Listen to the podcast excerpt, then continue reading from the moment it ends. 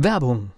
Was passiert, wenn der Chef oder die Chefin eine Auszeit nimmt und die Angestellten auf sich allein gestellt sind? Christian Pukelsheim und Michael Habekorst beschreiben in ihrem Buch Radikal weg die Herausforderungen für Unternehmer und Mitarbeiter, welche Vorbereitung notwendig ist und worauf unbedingt zu achten ist bei einer Auszeit. Radikal weg, wenn der Chef ein Jahr Auszeit nimmt und das Unternehmen dennoch funktioniert. Erschienen im Mentoren Media Verlag www.mentoren-verlag.de der Unternehmer Academy Podcast. Wir machen aus Menschen mit Know-how Unternehmer mit Erfolg. Heute ein ganz tolles Thema. Das ist ein Stichwort, das kommt immer wieder vor, die Kompetenzvermutung. Ich würde heute mal die ganz große Überschrift über diese Episode Kompetenz stellen. Was ist Kompetenz überhaupt? Wie werde ich kompetent? Und wie zeige ich das? Ja, das ist ein extrem spannendes Thema und das hat auch eine hohe Relevanz. Das erinnert mich so ein bisschen an diese Frage, an diesen wunderschönen Dialog, wo jemand gefragt wird, was machen Sie eigentlich beruflich? Und dann sagt er, ich habe sehr viel mit Menschen zu tun. Ach du Scheiße, sagt der andere. Ja. Da ist offensichtlich nicht viel Kompetenzvermutung dahinter.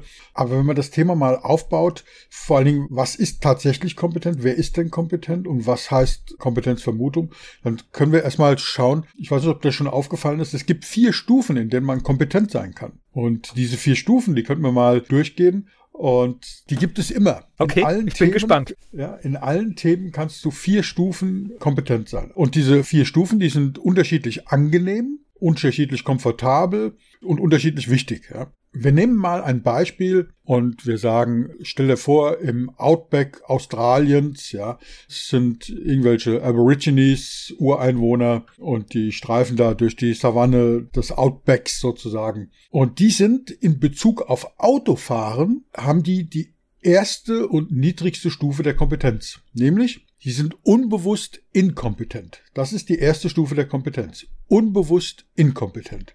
Das bedeutet, sie können kein Auto fahren, deswegen sind sie inkompetent. Sie wissen aber gar nicht, dass es Autos gibt.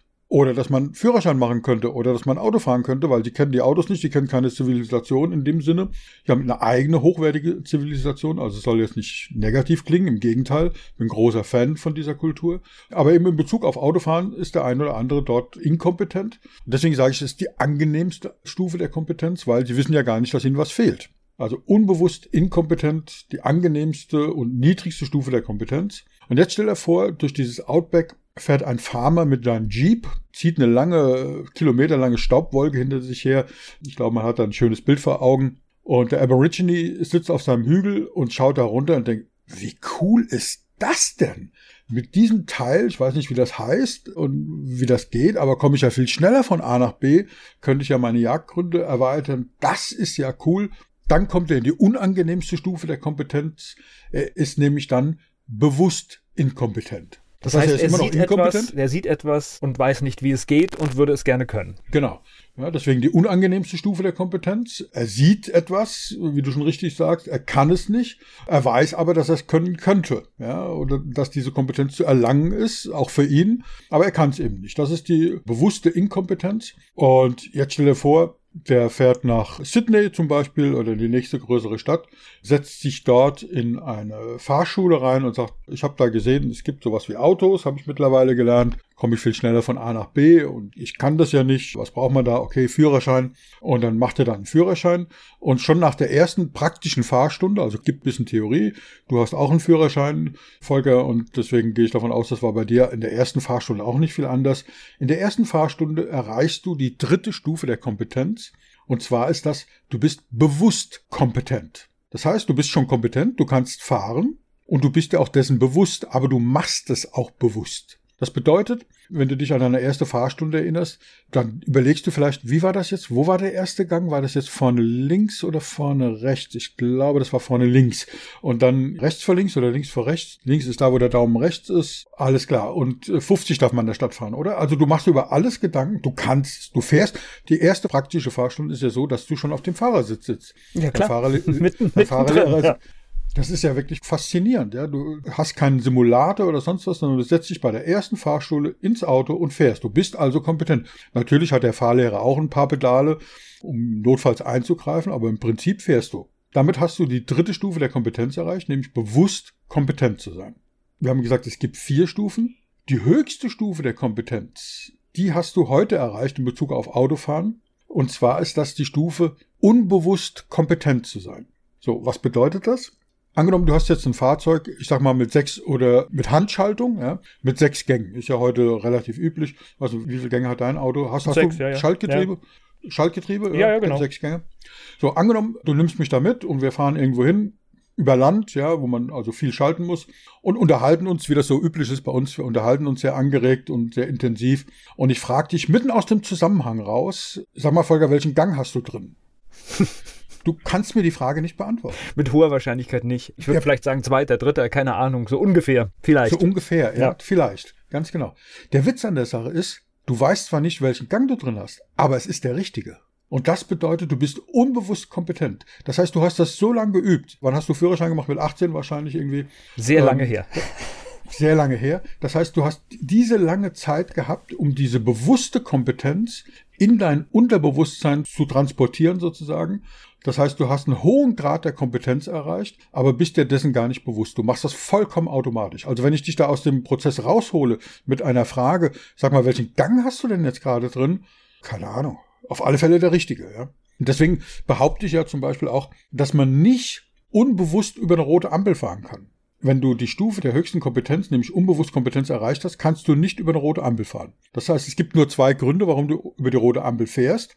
Der erste Punkt ist, du hast es sehr eilig, guckst nach rechts, nach links, keiner zu sehen, komm, scheiß drauf, ich gebe Gas. Das ist eine bewusste Entscheidung. Oder du guckst auf die SMS deines iPhones, was äh, zum Glück verboten ist während dem Autofahren, und du siehst die Ampel nicht. Ja? Das kann auch passieren.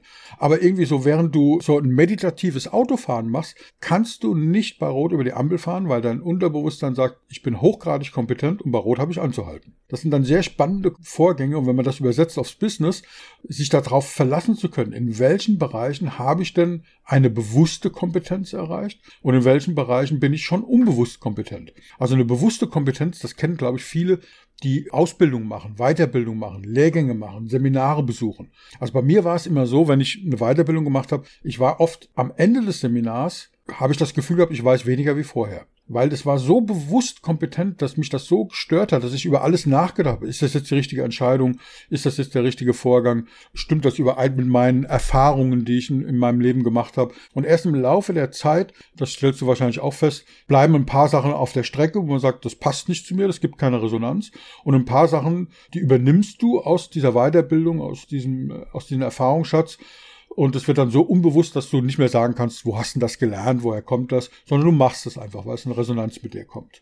Und deswegen nach diesen Lehrgängen, auch zum Beispiel nach unserer Unternehmer Academy, da sage ich immer, wenn wir die live machen oder ich Leute da begleite, dann sage ich immer, was wir hier in der Academy leisten können, ist sie auf dem Stand vielleicht von der unbewussten oder bewussten Inkompetenz zur bewussten Kompetenz, also auf Stufe drei zu bringen. Die Umsetzung und das Tun, diese unbewusste Kompetenz, das hat was mit Zeit zu tun, das hat was mit Tun zu tun, mit Umsetzung zu tun und das hat nicht nur was mit Wissen zu tun. Also Kompetenz hat auch immer einen Aspekt der Zeit und der Erfahrung. Das bringt mich dazu, was ist eigentlich der Unterschied zwischen einem Spezialisten und einem Experten? Ja? Wir wissen ja, dass es heißt ja immer so schön in der Positionierung, du sollst dich spezialisieren. Was heißt denn das, ein Spezialist zu sein? Ein Spezialist ist jemand, der ein spezielles, ein Spezialwissen hat, was andere nicht haben. Einverstanden? Ja, absolut. Ja. Ja, das heißt also ein, ein Student, der ein exotisches Studium hinter sich hat, was nicht viele studieren, der ist ganz sicher Spezialist. Aber er ist eben noch kein Experte, sondern ein Experte ist ein Spezialist mit Erfahrung, um das mal so in einem kurzen Satz zu sagen. Nach dem Studium ist der Spezialist eben, hat eine hohe bewusste Kompetenz, aber ein Experte hat eine hohe unbewusste Kompetenz. Das ist so der feine, aber wichtige Unterschied. Deswegen macht es so viel Sinn zu schauen, in welchen Themenbereichen, in welchen Aspekten habe ich denn schon eine unbewusste Kompetenz erreicht. Und wenn ich dann zum Beispiel Klienten sehe, die ständig diese Weiterbildungs-Junkies, diese Seminar-Junkies, wo ich dann denke, wow, die kommen dann zu mir und sagen, also, wenn ich dieses Zertifikat noch habe, wenn ich diese Ausbildung, diese Weiterbildung habe, das ist the magic missing link wenn ich das habe, wenn ich mir das an die Wand hängen kann, dann kommen die Kunden. Das ist das fehlende Bausternchen. Ich bringe immer das Beispiel einer potenziellen Podcast-Anfrage einer Kundin, die 60.000 Euro in Fortbildung ausgegeben hat und dann nicht mehr das Geld hatte, um ihren Podcast ans Laufen zu bringen. Abschreckendes Beispiel. Abschreckendes Beispiel, aber leider kein Einzelfall.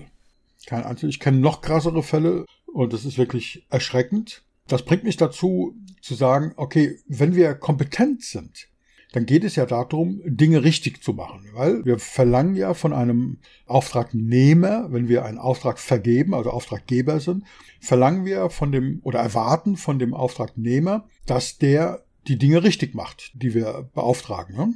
So, und deswegen denken viele, sie müssten Weiterbildung machen, sie müssten viel bewusste Kompetenz anhäufen. Darum geht's aber nicht. Es geht bei dem Thema richtig machen, geht es eigentlich um was ganz anderes. Es geht darum, dass man das Richtige zum richtigen Zeitpunkt mit den richtigen Menschen im richtigen Kontext richtig macht. Und daran sieht man, das ist nicht trivial. Ich muss eine Menge richtig machen.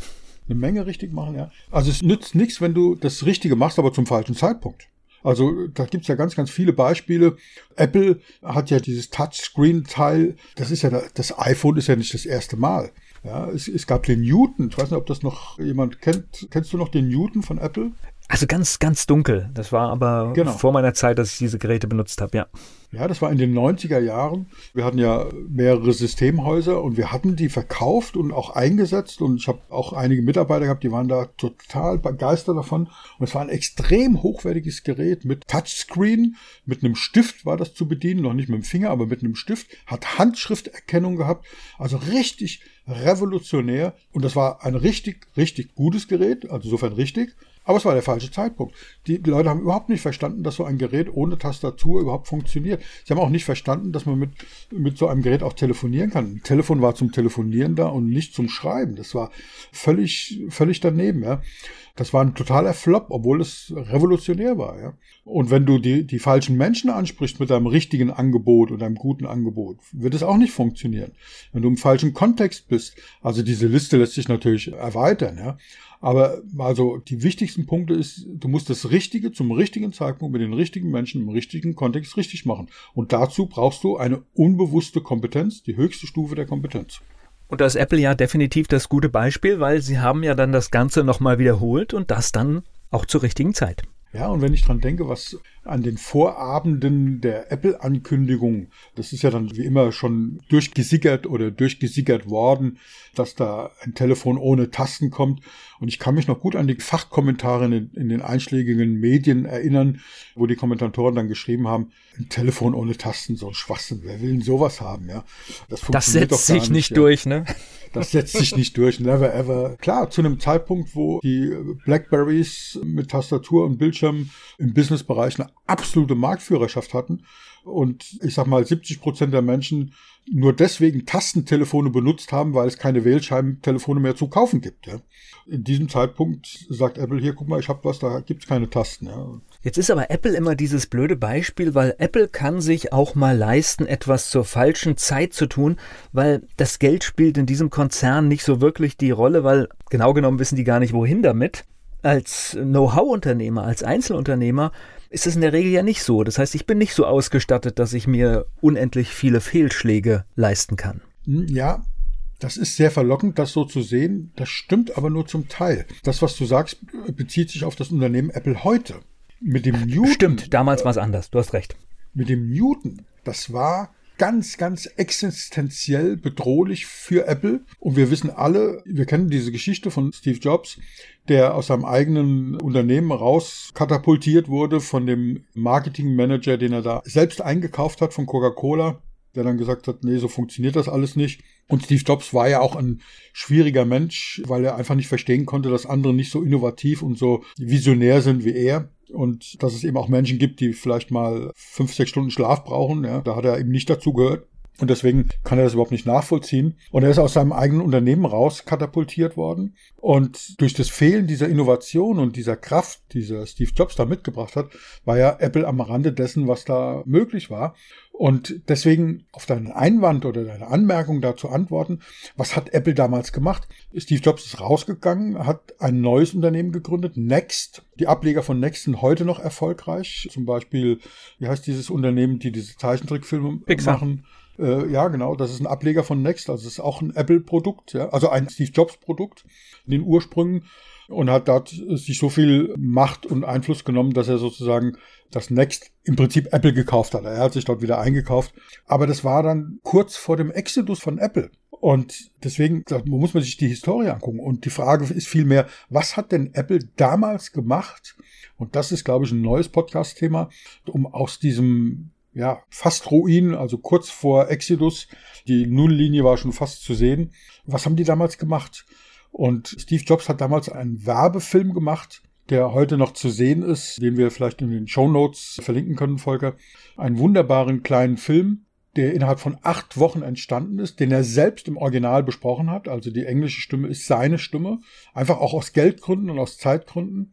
Und dort hat er den Menschen gesagt, woran er glaubt. In dem ganzen Film kommt das Wort Apple nicht drin vor. In dem ganzen Film kommt, äh, dem Werbefilm kommt das Wort Computer nicht drin vor, Speicher, technische Daten nicht, sondern das ist dieser berühmte Film, der heißt Think Different. Also denk anders. Und das Einzige, was kommt, ist ganz am Schluss der Apfel. Da steht noch nicht mal Apple, sondern Think Different. Und dann kommt dieser bunte Apfel damals, heute sehr einfarbig. Und er hat also den Menschen gesagt, woran er glaubt und für wen das Ganze ist. An die, die anders denken an die Verrückten. Ja, er hat gesagt, das Einzige, was wir mit diesen Menschen, wir können die ignorieren, wir können die für falsch und für richtig finden. Das Einzige, was wir nicht machen können, sie zu ignorieren, sagt er. Weil die, die denken, sie könnten die Welt verändern, also der Schlusssatz lautet wortwörtlich, denn die, die verrückt genug sind zu denken, sie könnten die Welt verändern, sind die, die es tun. Und das ist diese großartige Positionierung von Apple, wo er gesagt hat, du kaufst da kein Produkt, sondern du kaufst eine Haltung. Du kaufst eine Idee, du kaufst einen Glaubenssatz sozusagen. Ja. Und das ist die Antwort darauf, wenn du sagst, wir haben nicht genug Geld. Prüf, ob du kompetent bist, ob du in bestimmten Bereichen unbewusste Kompetenz erreicht hast. Bist du der Richtige zum richtigen Zeitpunkt mit dem richtigen Menschen im richtigen Kontext? Machst du dann die Sachen richtig? Und dann einfach zu sagen, das alleine reicht nicht, sondern wir müssen uns auch um diese Positionierung kümmern und zu sagen, was machen wir richtig? Das war jetzt ein toller Exkurs auch nochmal zu Apple und logischerweise passt es auch zum Thema. Ich glaube trotzdem, du hast verstanden das Problem, was ich ausdrücken will. Je kleiner ich bin, umso je weniger Finanzen ich habe, umso genauer muss ich eigentlich all diese Dinge machen. Ja, erstens das, aber ich würde es ein bisschen entschärfen. Du musst anders fragen. Der größte Fehler, der gemacht wird, ist, dass du dir irgendwas überlegst, vielleicht ohne groß, weißt du, wenn du das Kapital hast, wie du sagst, also Apple heute, das ist ja das, das ist ja wahr, was du sagst, ne? Die sagen, okay, wenn da der eine andere Flop dabei ist, die können das aus der Portokasse bezahlen. Das haben wir ja im normalen Fall nicht. Wir reden mit Unternehmern, die diese komfortable Situation vielleicht zum Teil, aber nicht in diesem Umfang haben und in Wirklichkeit wahrscheinlich überhaupt nicht haben. Also muss man sich da anders Gedanken machen. Und der Punkt ist einfach, das ist der häufigste Fehler, der in diesem Zusammenhang gemacht wird, dass wir etwas entwickeln, wo wir denken, das ist der richtige Zeitpunkt, das sind die richtigen Menschen, das ist der richtige Kontext und ich kann es auch richtig. Wir wissen es aber nicht. Also diese Tests zu machen, dieses Lean Production anzugehen, dass wir sagen, wie ist dann früher Software entwickelt worden? Software ist entwickelt worden, dass sich ein Entwicklungsteam zusammengesetzt hat und hat gesagt, so was brauchen wir da alles? Und dann hat irgendeiner gesagt, also Bezahlung per Kreditkarte wäre toll und ein anderer hat gesagt, also PayPal ist auch ganz wichtig und der nächste hat gesagt, ich muss mir eine Kopie drucken können und ich muss das machen können und, und dann ist gesammelt worden und dann ist programmiert worden und gemacht und getan und zig Millionen Dollar und Euro sind investiert worden und am Ende hat das Produkt keiner gekauft. Und das ist ja dieses Lean Startup Gedanken, dass ich dann eben sage, okay, ich mache mir Gedanken, ich mache eine Idee, baue ein Konstrukt in der Theorie auf und frage dann die richtigen Menschen, die im richtigen Kontext sind, was haltet ihr von diesem Produkt? Was haltet ihr von dieser Idee? Auf einer Skala von eins bis zehn, wie relevant ist das für eure Branche? Wir nennen das ein minimal funktionierendes Produkt auf den Markt bringen und dann zu testen und zu schauen, gibt das eine Resonanz? Was muss ich noch verändern? Was wird tatsächlich gebraucht? Bevor ich da wirklich sozusagen mit All-In, mit meinem restlichen Kapital auf Risiko spiele. Reinhold Messner hat mal gesagt, wenn du in der Nürnberger Heide spazieren gehst, dann kannst du das Risiko eingehen, einen Schritt schneller zu gehen. Wenn du in der Eiger Nordwand hängst, gehst du bitte kein Risiko ein. Sondern dann nimmst du das beste Team, das beste Material und trainierst so optimal und schaust auf deine unbewusste Kompetenz, um eben kein Risiko einzugehen. Also das ist, glaube ich, die Haltung. Bitte als Notiz auch nochmal das Thema, wie gehen wir mit Risiko um? Was heißt das eigentlich Risiko? Menschen kommen zu mir und sagen, ich habe jetzt lange überlegt, ich gehe jetzt das Risiko ein und mache mich selbstständig. Da sage ich immer, lass es sein. Wenn es für dich ein Risiko ist, lass es sein. Das sind diese Aspekte und das sind in der Tat häufige Fehler, die gemacht werden, dass ich sage, ich habe nicht viel Geld, aber ich gehe jetzt hier all in. Das ist Poker. Daher kommt der Ausdruck und das ist nichts anderes wie Hochrisiko-Poker. So, jetzt hast du gerade gesagt, ich kreiere eine Idee, ein Produkt und ich brauche die richtigen Menschen dafür. Meine Überlegung jetzt, wie finde ich denn die richtigen Menschen? Das sind in der Regel nicht die Menschen in meinem Umfeld, sondern ich muss Menschen suchen. Ja, genau. Das können Menschen aus deinem Umfeld sein. Und das kann schon sein. Also die würde ich als erstes mal mitnehmen. Ich würde Menschen nehmen aus dem Business-Umfeld, nicht aus dem privaten Umfeld, weil da kriegst du keine vernünftigen Antworten. Weil entweder, also wenn ich meine Mutter fragen würde, soll ich einen Verlag gründen, dann würde ich sagen, Gottes Willen, Bub, bleib doch lieber angestellt. Ich, ist viel äh, sicherer. Ist viel sicherer, ja. Dann sage ich, Mama, falls du dich erinnerst, ich bin seit 35 Jahren selbstständig. Ach, um Gottes Willen, ja. So, also das wäre die falsche Geschichte. Wenn ich meine Frau frage, kriege ich genau das Gegenteil gesagt. Ja, toll, natürlich, du kannst das doch, du bist, ich glaube an dich, ich liebe dich und toll, du bist der Größte und der Beste. Das ist zwar schön, aber es ist eben auch keine Antwort, mit der ich wirklich was anfangen kann. Das gibt mir Mut und gibt mir Kraft, also bitte nicht falsch verstehen. Aber es ist nicht die Antwort, die ich brauche. Ich brauche ja eine ehrliche, ungefärbte ja, Antwort, die mich halt weiterbringt. Das können also Menschen aus meinem Umfeld sein, Kunden zum Beispiel, die ich schon habe, zu denen ich Vertrauen habe, Lieferanten, die ich habe, zu denen ich Vertrauen habe. Das können aber auch eben Menschen sein, die meinem zukünftigen Kundenavatar entsprechen. Wenn ich ein Produkt entwickle, muss ich ja dabei überlegen, wer soll denn da die Zielgruppe sein? Wer soll denn die Menschen sein, die das später kaufen? Und die lassen sich ja eindeutig identifizieren. Und ich habe einen Prozess entwickelt. Auch das ist wieder eine äh, eigene Podcast-Folge. Da haben wir übrigens einen tollen Workshop zugemacht, wir beide Volker, den man eben auch käuflich erwerben kann, wo es eben darum geht, mit einem Akzeptanztest ein Produkt zu entwickeln und eben dort die richtigen Menschen zu finden und dann zu sagen, schau mal, ich habe da was entwickelt, willst du es kaufen? Nein, sondern zu sagen, schau mal, ich habe mir hier Gedanken gemacht und ich brauche von jemand, der wirklich Ahnung hat, der Experte ist in seinem Gebiet, eine Einschätzung, ein Feedback, eine ehrliche, ungefärbte Rückmeldung. Hast du mal zehn Minuten Zeit, dass ich dir meine neue Idee vorstelle? Kannst du mir da ein Feedback geben? Und was hast du davon? Du siehst vielleicht für dein Unternehmen neue Aspekte, neue Impulse und gibst mir einfach ein Feedback. So, und daraus entwickeln sich die Dinge dann weiter. Also es ist alles, auf, äh, um das mal in einem Satz ganz kurz zusammenzufassen, lass dich nicht treiben, mach alles wirklich aus einer hohen Kompetenz raus. Da war sie wieder, die Kompetenzvermutung. Also sei kompetent und mach dir Gedanken, mach einen Plan und nicht einfach ins kalte Wasser springen. Wollen wir das nächste Mal in der nächsten Episode vielleicht auch mal diesen Akzeptanztest, also wir können den nur anreißen, dass wir das nächste Mal einfach so grob das System vorstellen. Vielleicht überlegen wir uns auch, dass wir mit der nächsten Episode dann für eine gewisse Zeit zu diesem Kurs einen günstigeren Preis anbieten. Das machen wir. Das ist notiert und genau das machen wir. Prima, klasse, freue ich mich. Ja, also in diesem Sinne, Bleiben Sie mutig und weiter viel Erfolg. Der Unternehmer Academy Podcast. Wir machen aus Menschen mit Know-how Unternehmer mit Erfolg.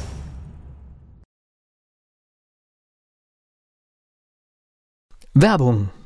Was passiert, wenn der Chef oder die Chefin eine Auszeit nimmt? und die Angestellten auf sich allein gestellt sind. Christian Pukelsheim und Michael Habekorst beschreiben in ihrem Buch Radikal weg die Herausforderungen für Unternehmer und Mitarbeiter, welche Vorbereitung notwendig ist und worauf unbedingt zu achten ist bei einer Auszeit. Radikal weg, wenn der Chef ein Jahr Auszeit nimmt und das Unternehmen dennoch funktioniert. Erschienen im Mentoren Media Verlag www.mentoren-verlag.de